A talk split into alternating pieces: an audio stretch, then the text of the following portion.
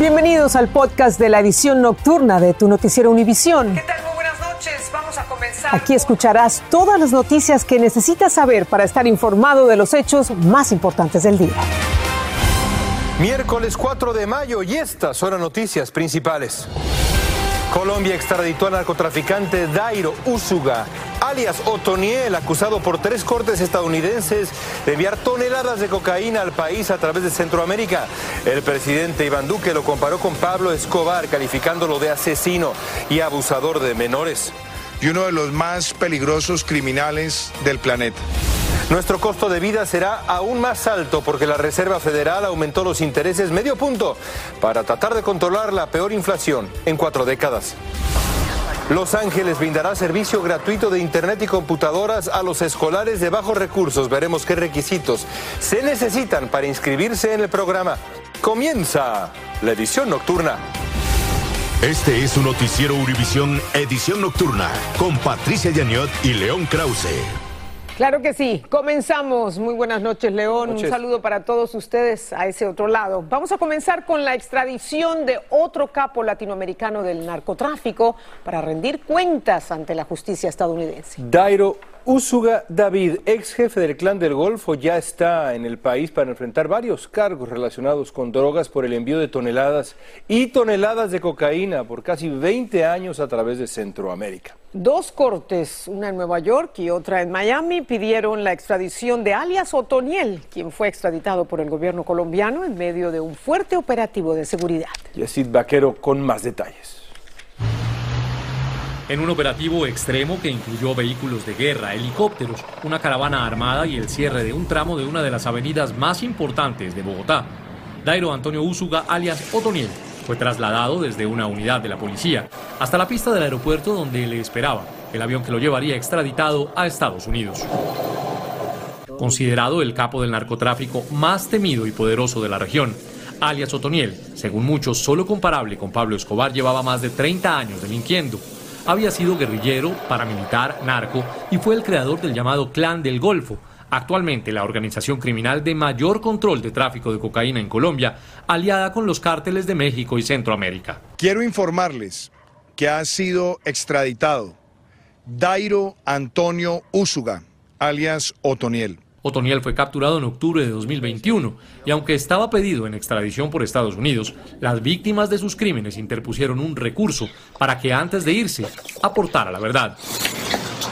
A principios de esta semana, el narco vinculó con sus crímenes a políticos, autoridades civiles y militares y estaba completamente decidido a colaborar. Pero hoy, sorpresivamente, el Consejo de Estado rechazó la solicitud de las víctimas y autorizó su extradición. Sin lugar a dudas, un obstáculo.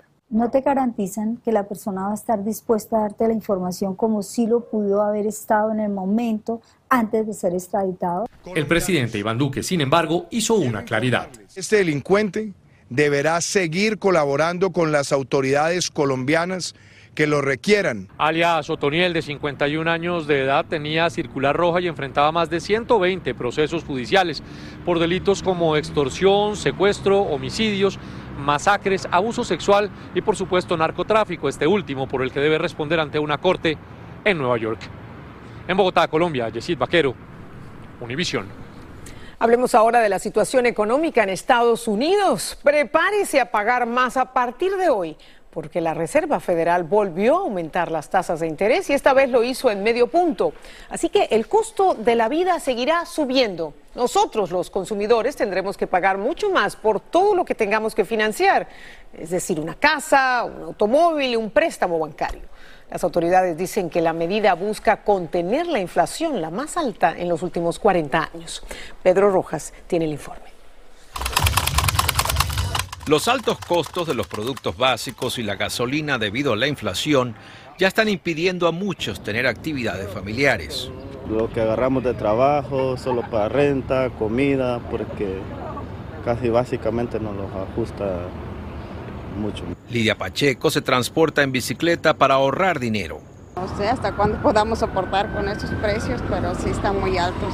Lo que hace uno que se va a una otra tienda a ver si en otra tienda está más económica las cosas. La Reserva Federal aumentó medio punto porcentual al interés referencial o primario, el repunte más alto en dos décadas, mientras la inflación actual es la mayor de los últimos 40 años.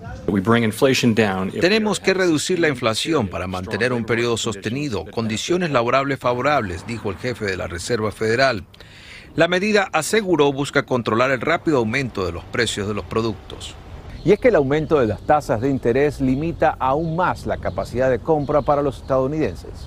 El problema es que la Reserva Federal está actuando muy tarde. Desde el año pasado ya había evidencia que la inflación estaba subiendo y el problema que tiene ahora es que está subiendo los intereses para poder eh, eh, desacelerar la inflación.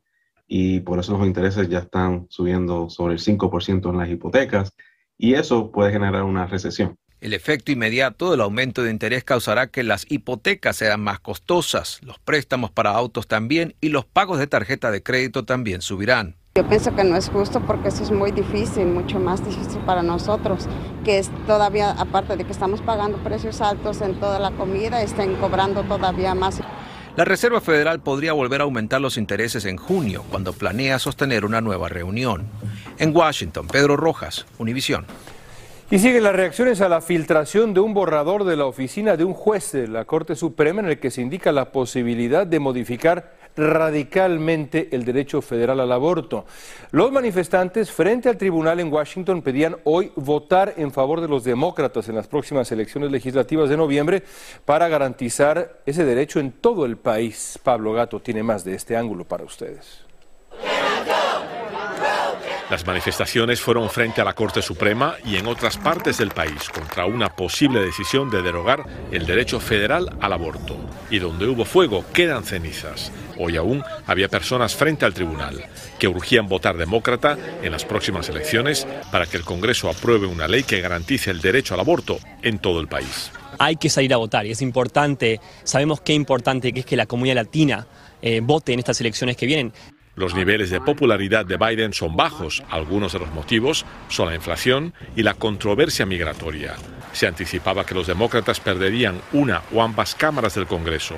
Pero ahora los demócratas esperan que la posible decisión de derogar el derecho federal al aborto dé una energía renovada a los suyos para dar una sorpresa electoral. Sin duda, ah, quiero que vamos a ganar en uh, bastantes lugares, en otros estados. Hay varios temas que tocan la fibra más sensible del pueblo de este país. Uno, por ejemplo, son las armas. Otro, sin duda, el derecho al aborto. Pero los conservadores también dicen que saldrán a votar. Oh, yes. We are energized beyond belief. Tenemos más energía que nunca para votar contra el aborto, dijo este activista. The court should tune out the bad faith noise los republicanos no quieren celebrar prematuramente antes de que se confirme la decisión y piden dejar en paz a los jueces. La Casa Blanca insiste en que siete de cada diez estadounidenses se oponen a cancelar el derecho federal al aborto y esperan que eso se traduzca en las urnas, algo que solo podremos comprobar el día de las elecciones. En Washington, Pablo Gato, Univisión. Y si la Corte Suprema anula la legislación o la legalización del aborto, las estadounidenses podrían cruzar la frontera para interrumpir sus embarazos. El gobierno de Canadá hizo el ofrecimiento públicamente indicando que las mujeres solo tendrían que pagar por el procedimiento. Canadá no tiene ley de aborto. La administración Biden sufrió un revés judicial después de que un juez federal rechazara su pedido de desestimar una demanda contra la liberación de indocumentados considerados de bajo riesgo después de cruzar la frontera. El fiscal general de Florida entabló la demanda alegando que esa política conocida como catch and release es ilegal. El expresidente Donald Trump eliminó la práctica, pero Biden la restableció. Y desafiando la política del gobierno anunciada en marzo, la Agencia de Aduanas y Protección Fronteriza estaría implementando de manera opcional la vacunación a inmigrantes que cruzan la frontera y que no son expulsados. Marlene Guzmán nos tiene algunos testimonios de quienes pasaron por los controles de ICE.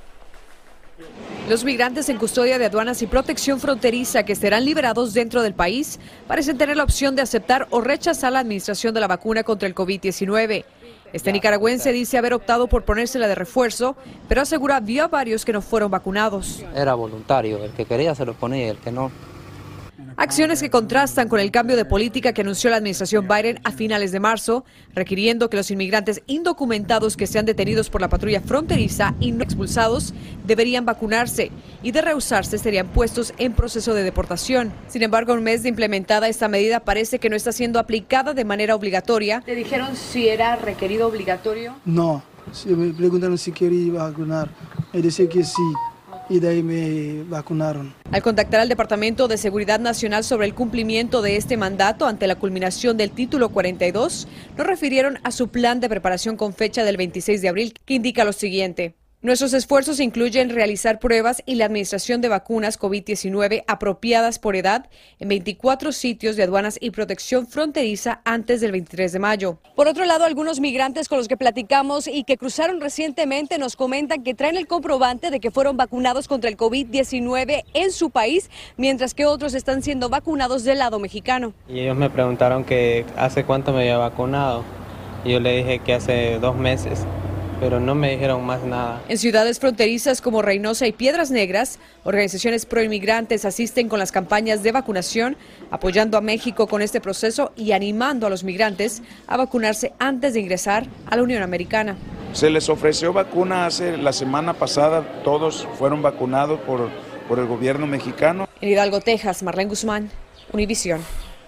La ola de feminicidios en México está llevando a muchas mujeres a aportar diferentes objetos para defenderse de los agresores potenciales.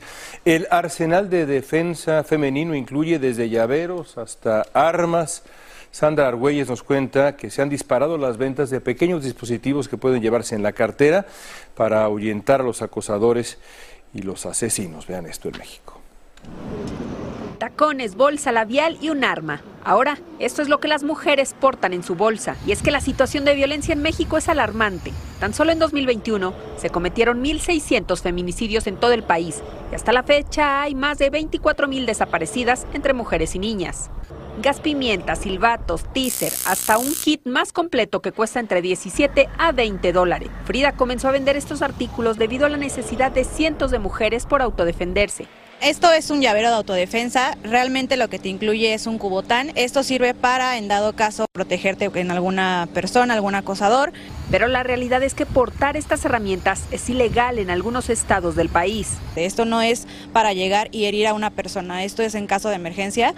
Incluso se ha hecho viral un video en el que jóvenes de una universidad de Tijuana regalan gas pimienta a todas sus compañeras. En Nuevo León, donde hay 300 mujeres reportadas como desaparecidas, el uso de gas lacrimógeno es permitido en situaciones donde la integridad está en riesgo. Sin embargo, los objetos cuyo propósito es cortar, pinchar o herir ya son consideradas como armas y podría implicar cárcel.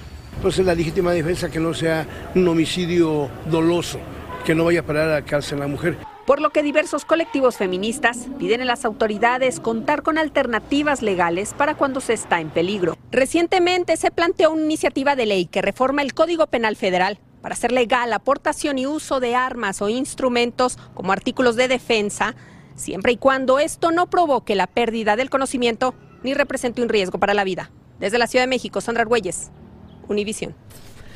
Y a propósito de México, el presidente Andrés Manuel López Obrador realizará a partir de mañana una gira de cinco días a cuatro países centroamericanos y Cuba.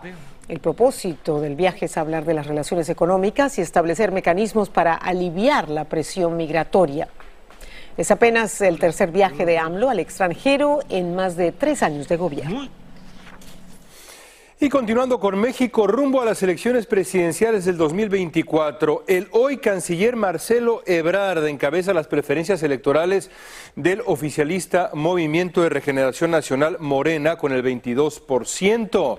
En la encuesta, el candidato favorito para la alianza conformada por el Partido Acción Nacional, el PAN, el Partido Revolucionario Institucional, el PRI, y el Partido de la Revolución Democrática, el PRD, sería Ricardo Anaya, quien ya fue candidato presidencial la vez pasada con 13.81% de las preferencias. Finalmente, para el Partido Movimiento Ciudadano, el principal candidato a la presidencia sería el alcalde de Monterrey, Luis Donaldo Colosio Riojas, con el 24.72% del sondeo realizado por la empresa Poligrama consultó a un total de mil personas en México.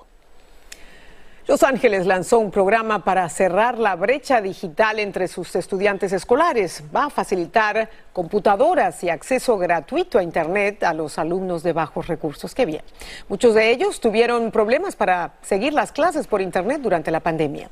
Dulce Castellanos nos dice quiénes y qué deberán hacer para participar en el plan de todas las familias conectadas. Hacer las tareas en línea ahora será más fácil para cientos de miles de estudiantes del Distrito Escolar de Los Ángeles. El programa Todas las Familias Conectadas proveerá servicios de Internet gratuito durante un año en los hogares de bajos ingresos. Estamos celebrando hoy un día histórico porque estamos declarando la eliminación de los desertos digitales en nuestra comunidad. Estamos eliminando la brecha digital Debido al golpe económico causado por la pandemia, muchas familias se vieron forzadas a recortar el servicio de Internet, complicando el aprendizaje de sus hijos. Comemos o pagamos la renta, pagamos Internet, que el cable pues tuvimos que desconectarlo, solo Internet lo básico.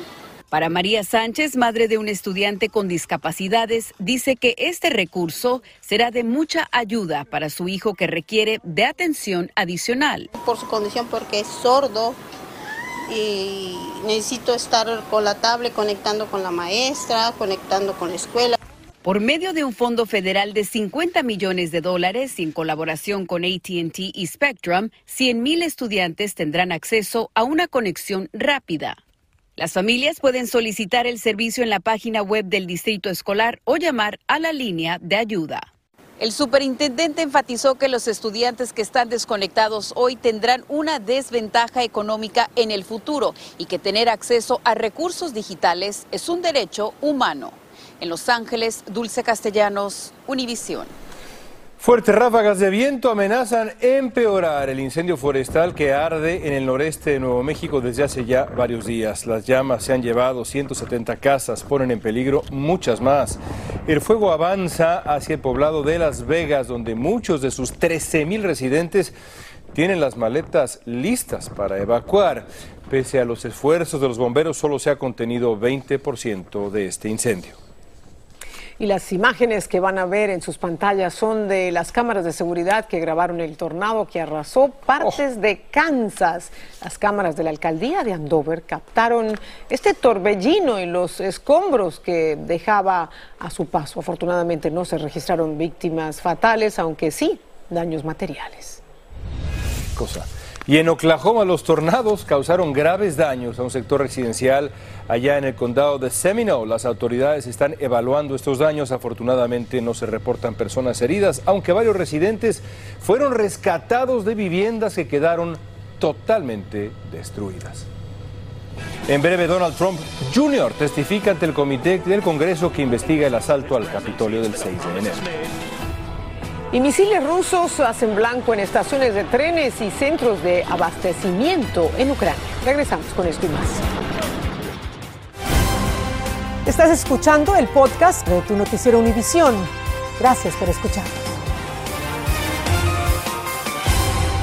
Donald Trump Jr., el hijo mayor del expresidente Donald Trump, testificó a puerta cerrada ante el comité de la Cámara Baja que investiga el asalto al Capitolio del 6 de enero de 2021.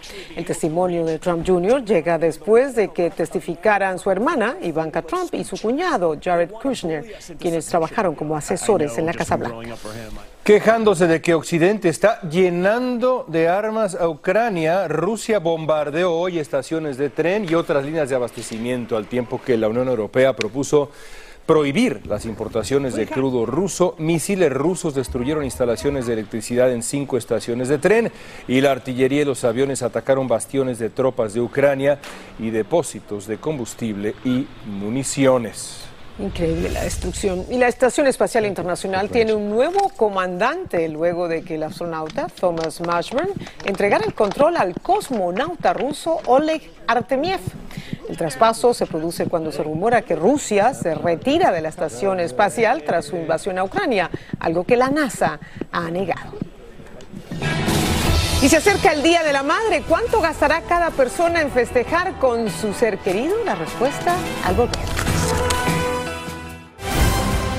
Estás escuchando el podcast de tu noticiero Univisión. Gracias por escucharnos. Se espera que el gasto por el Día de la Madre vuelva a batir un récord este año para mostrar nuestro agradecimiento enorme a las madres en nuestras vidas. Según la Federación Nacional de Minoristas, se espera que alrededor del 84% de los adultos encuestados celebren, como debe de ser, Por el Día de las. Madres. Y gastarían un promedio de unos 245 dólares por persona. Esto sería un récord. Los principales regalos de este año, bueno, casi los de siempre. Tarjetas de felicitación, flores y una salida especial como una cena o un almuerzo con mamá. Para usted, ¿qué quiere usted? Ah, eso sí. Muy bien. Así termina el episodio de hoy de Tu Noticiero Univisión. Gracias por escucharnos.